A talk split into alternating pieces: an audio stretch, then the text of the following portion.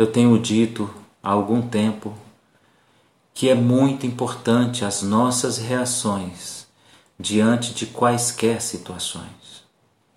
É muito importante a maneira como nós reagimos diante de qualquer situação. Sabe, querido, às vezes nós geramos a expectativa apenas em Deus. Apenas não no sentido pejorativo, diminutivo, porque Ele é tudo e Ele é suficiente. Mas nós esquecemos muitas vezes que nossas reações, elas podem ser agradáveis ou desagradáveis. Então que hoje suas reações sejam abençoadoras. Eu quero convidar você primeiramente a dizer comigo aí do outro lado: eu creio Estou certo em quem tenho crido e sei que Ele é poderoso para fazer muito mais do que eu penso. Eu creio num Deus vivo. Aleluia. Amém. Você crê nesse Deus? Eu acredito que sim. Eu acredito que você crê. Nós estaremos fazendo orações por alguns irmãos que estarão enviando, que enviaram seus pedidos de oração, e nós, ao término desse nosso encontro, nós estaremos fazendo algumas orações. E os irmãos que nos pediram oração, eu vou citar o nome dos que mandaram o pedido hoje, mas eu sei que outros irmãos estão também nos nossos pedidos de oração. A Ana Paula Alvim, a Iracema, a Márcia Galvão, a Talita e o Paulão, a Adriana, Maria das Graças, o Bruno, a Jane, o Robson Camargo, a Ana Camargo. Essas pessoas estejam tranquilas, os seus nomes estão colocados diante do Senhor. Irmãos, e quando eu digo tranquilo, não é para você ignorar a sua dor. Não. É para você ignorar a voz do inimigo que quer dizer para você que você não suportará e que você irá sucumbir.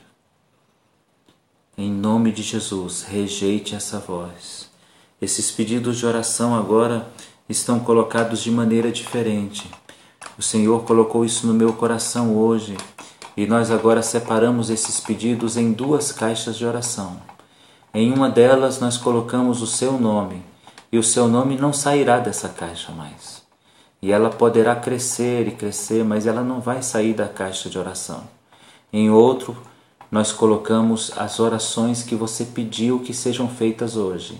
Essas serão oradas novamente, receberão clamor, serão colocadas novamente diante do Senhor. Estas receberão novas orações e serão rasgadas, serão rasgadas, e o seu nome será guardado em novas orações. Assim faremos hoje, em nome de Jesus. Amém. Para quem chegou agora, para quem está comigo agora, um bom dia para você.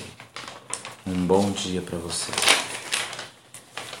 Para você que chegou agora comigo, para você que está agora comigo, um bom dia, maravilhoso dia, especial dia.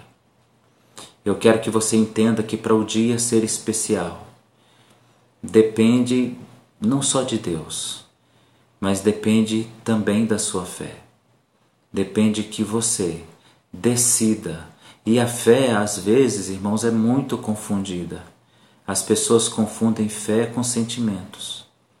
E nós, quando confundimos a fé com sentimentos, nós muitas vezes achamos que não temos fé, como ontem nós falamos mas você precisa entender que fé é uma decisão.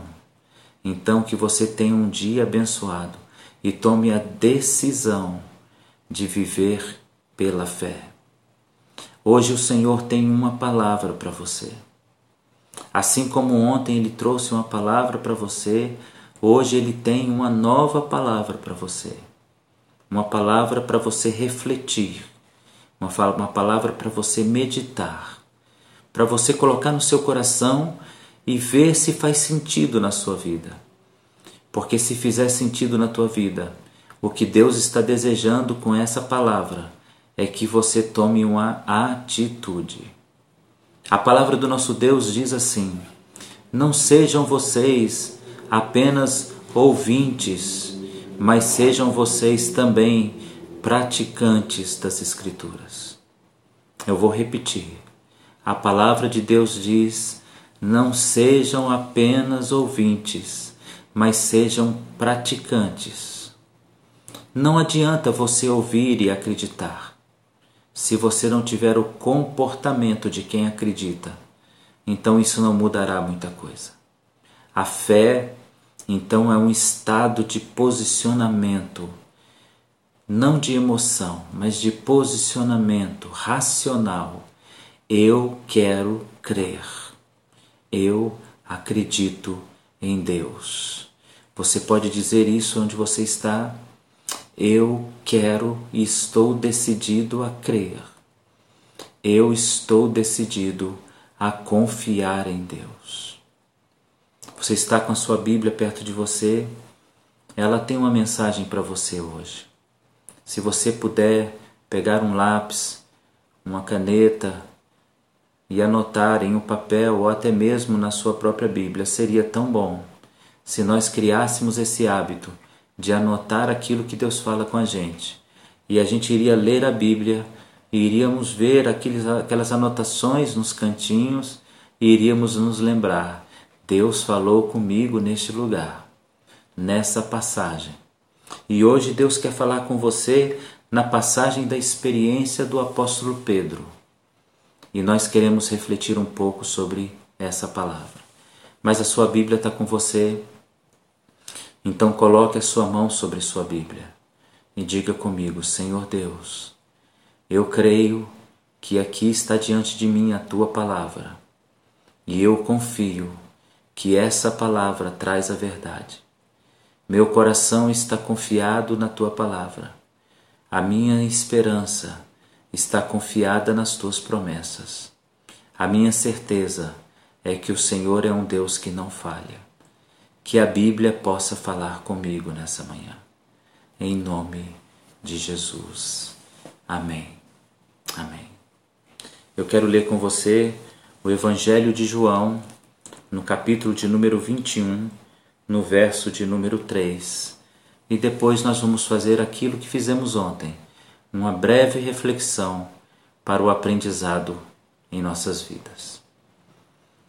Na, no Evangelho segundo João, ele vai relatar um momento muito especial, muito importante na vida dos apóstolos. O momento do regresso. O momento do regresso. O momento em que alguns, alguns apóstolos Jesus, mais precisamente sete deles, haviam tomado uma decisão de afastamento do Senhor. Mas o regresso, é a história do regresso então hoje eu quero que você entenda que o Senhor quer falar com você sobre essa posição de regressar e acreditar. Então, nessa história que nós vamos ler agora, Jesus havia morrido, ressuscitado, mas algum tempo antes, no intervalo da ressurreição e morte de Jesus, alguns discípulos e apóstolos se perderam na sua fé. A sua fé, assim como nós falamos ontem, a fé de Pedro e de alguns apóstolos, ela ficou um pouco desprotegida da confiança, ela ficou um pouco abalada pela falta de compreensão da situação. E ele então decide voltar à sua vida normal. Diz a palavra de Deus, então, no capítulo 21 de João, no verso 3: mas ao clarear da madrugada. Verso 3: Disse-lhe Simão, disse-lhe Simão Pedro: Vou pescar. Disseram outros: Também nós vamos contigo. Saíram e encontraram no barco, e naquela noite nada apanharam. Simão Pedro diz: Eu vou voltar para a minha vida natural. Eu vou voltar para tudo que eu estava fazendo. Certamente Jesus falhou. Certamente nós nos enganamos mais uma vez. Certamente Jesus não era aquilo que eu esperava. Ou talvez Pedro tenha pensado, juntamente com outros discípulos e apóstolos, nós nos enganamos, nós fomos enganados por nós mesmos, por nosso desejo de ver a restauração. Esse sentimento às vezes vem em nós e é sobre ele que eu gostaria de falar. Eu gostaria de falar sobre as expectativas que nós geramos em Deus e que podem nos frustrar. E é essa palavra de Deus para você hoje. Olha só, meu querido, as nossas expectativas geradas em Deus, elas podem nos frustrar. É a primeira lição que eu tiro dessa passagem de João, capítulo 21, do, da, da, do regresso de Pedro e mais alguns discípulos e apóstolos, do regresso à sua vida. Eles estavam decepcionados. Mas a decepção não podia ser com Deus e com Jesus, porque Ele é Deus. Não há razão para você se decepcionar com Deus, porque Ele nunca falhou e Ele nunca vai falhar. Ele nunca deixou de cumprir promessas e Ele nunca deixará de cumprir. Ele nunca deixou de ser Deus ele continuará sendo Deus. Ele nunca deixou o trono do céu desocupado, mas ele sempre esteve ali no trono, ocupando a liderança e o governo. Mas sabe o que aconteceu com Pedro e com os discípulos no intervalo da morte, até a aparição de Jesus entre eles, até a manifestação depois da ressurreição? Aquele período aquele curto período entre a morte e o primeiro momento de contato com Jesus. Eles descobriram a decepção porque eles geraram expectativas negativas ou expectativas falsas, melhor dizendo. Eles estavam frustrados porque depositaram em Deus expectativas dele, expectativas deles. Por que nós deixamos isso acontecer, querido? Por que você deixa isso acontecer? Por que nós deixamos que as nossa, a nossa maneira de ver as coisas Deus deva fazer daquele jeito? Por que geramos isso? Porque construímos esse mundo fantasioso em torno da fé? Por que nós estabelecemos esse mundo fantasioso, nosso mundo fantasioso? Veja, Pedro e mais alguns discípulos voltaram para a vida que levavam antes, porque estavam decepcionados. Suas expectativas em Jesus Cristo haviam falhado por um tempo, mas veja, eram apenas as suas expectativas. Eu aprendo uma lição aqui. As expectativas que geramos, que Deus não disse que deveríamos gerar, as expectativas que nós colocamos nas coisas, elas podem ser exatamente o trabalho, o momento, o lugar que atrapalha o nosso caminhar constante com o Senhor. Em Isaías capítulo 55, verso 8, a palavra do Senhor nos diz assim: Os teus caminhos não são os meus caminhos, nem tampouco os teus pensamentos são os meus pensamentos.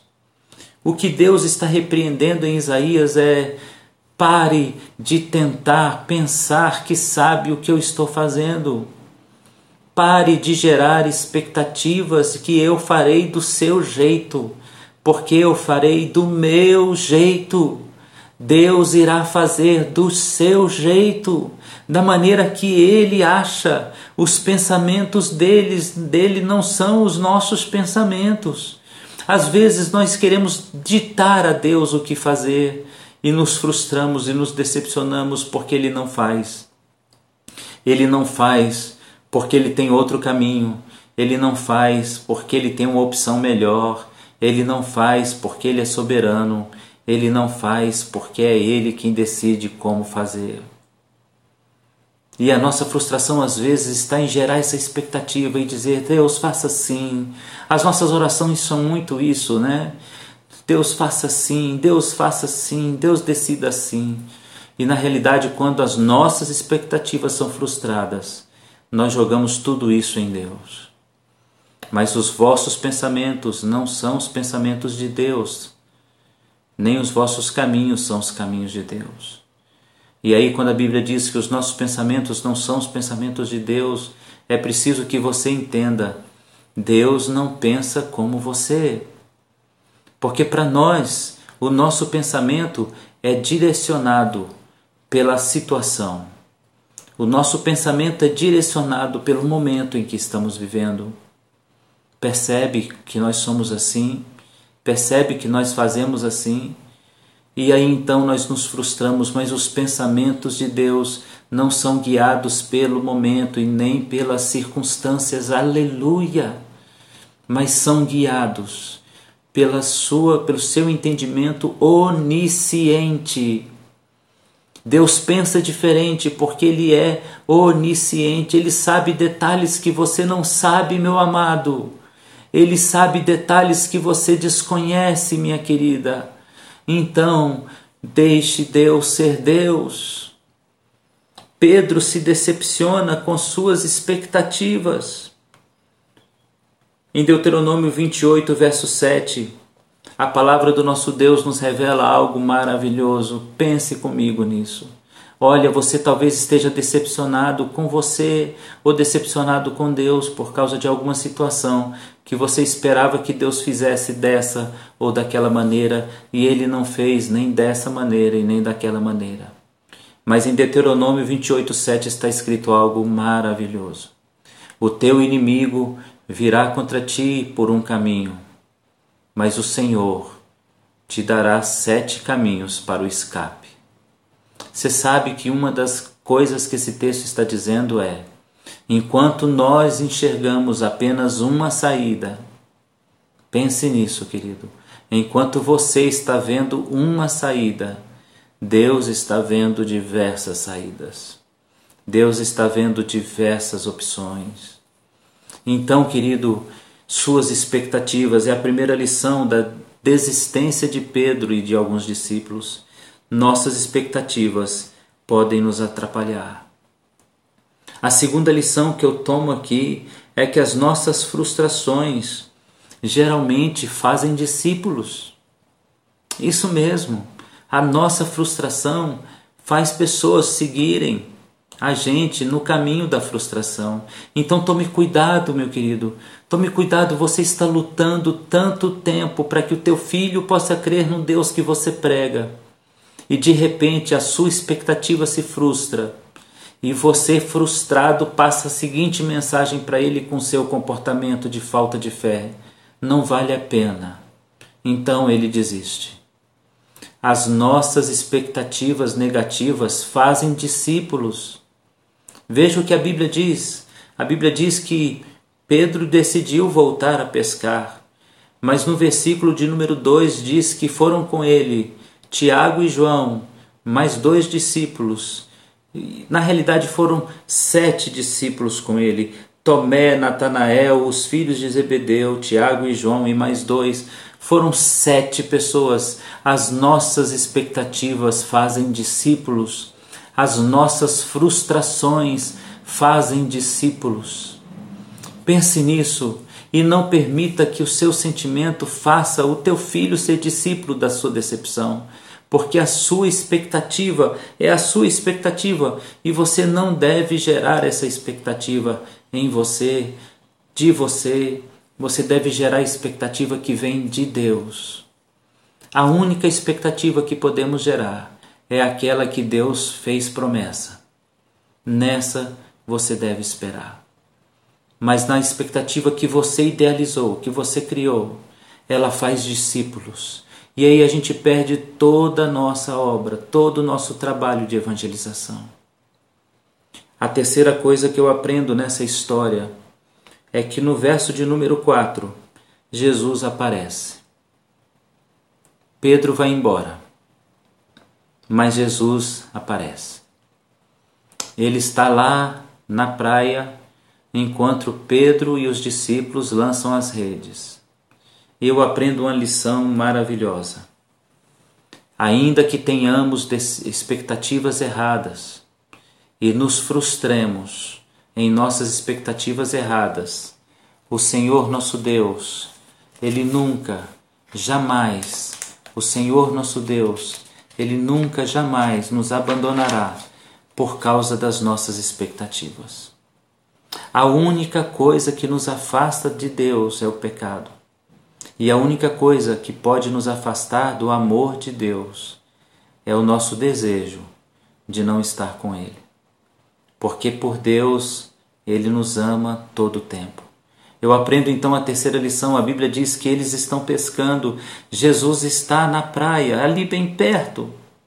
Eu quero que você entenda, querido, às vezes você está vivendo sua decepção pela sua expectativa, mas Jesus está aqui bem perto. Ele está agora aqui bem perto de você. Creia nisso. Então aí eu aprendo uma quarta lição. Eles lançavam a rede e nada dava certo. Querido, sempre que nós fugimos de Deus por nossas expectativas, as coisas começam a dar errado.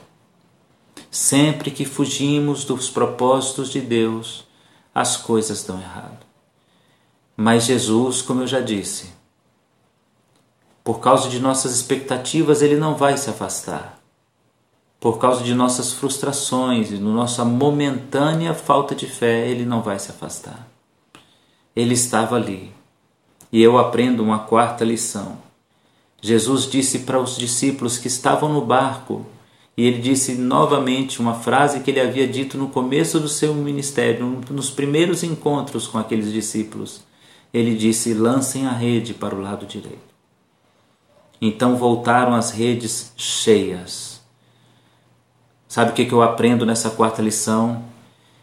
O Senhor sabe como fazer as coisas. Ele continua tendo o controle das coisas. Ele tem o controle da sua vida. Ele continua sabendo para que lado, para que direção você deve seguir. Ele continua sabendo o que você deve fazer agora. Ele continua sendo Deus. Aleluia, ele continua sendo Senhor, ele sabe exatamente o que deve ser feito. Eu aprendo então uma quinta lição. Quando João reconhece Jesus, é o que diz a palavra. João reconhece Jesus e diz para Pedro: É o Mestre. Ninguém ousou dizer coisa alguma, mas Pedro prontamente jogou-se ao mar da Galiléia e foi até o Mestre. Eu aprendo então uma quarta lição. Quando eu reconheço Jesus, quando eu reconheço que Jesus está por perto, eu corro para a sua direção. Se as minhas expectativas falharam, se estou em decepção por causa das minhas expectativas, isso não afasta Jesus, então corra para Ele agora. Peça perdão a Ele porque você gerou expectativas erradas e você acabou, mesmo não desejando tal coisa, julgando as decisões de Deus, julgando os caminhos de Deus. Peça perdão agora. Faça como Pedro, que era impulsionado por uma vontade instantânea, ele se lançou Enquanto os outros ficaram pensando no que fazer, Pedro se lançou e disse ao Mestre: Então eu quero estar com ele de novo. Ele regressou. Ele regressou. Regresse essa manhã à fé. Regresse à fé. Em nome de Jesus, se jogue no mar da fé, mergulhe no mar da fé, mergulhe até o mais profundo, ande nesse rio, ande nessas águas da fé, até que as águas passem dos seus ombros, até que as águas mergulhem em você, se envolva na fé, se jogue na fé, em nome de Jesus, se lance na fé, como o apóstolo Pedro. Então nós aprendemos cinco lições tão importantes. Minhas expectativas é que geram decepção, porque eu estou sempre esperando que Deus faça do meu jeito. Mas o caminho do Senhor não é o nosso, e nem o pensamento do Senhor é o nosso. As minhas expectativas fazem discípulos, e eu aprendo algo aqui extremamente importante. As minhas expectativas fazem discípulos. Então eu aprendo que eu tenho que tomar muito cuidado com aquilo que falo, com aquilo que faço, para que as minhas expectativas não levem comigo pessoas. Mas entenda, se você reconheceu hoje que errou em gerar expectativas, se jogue na fé. Se jogue na fé. Meu querido, sabe como é que essa história termina? Essa história termina com reconciliação. A reconciliação de alguém que ficou desesperançado por causa das suas expectativas, com aquele que ele creu e amou de todo o coração.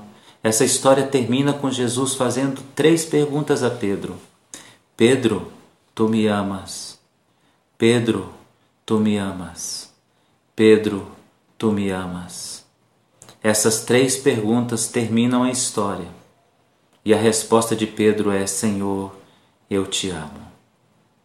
Essa história termina com o discípulo reaproximando-se do seu Senhor, não mais na expectativa dele, mas agora entendendo que os planos de Deus são os de Deus, os caminhos de Deus são mais perfeitos.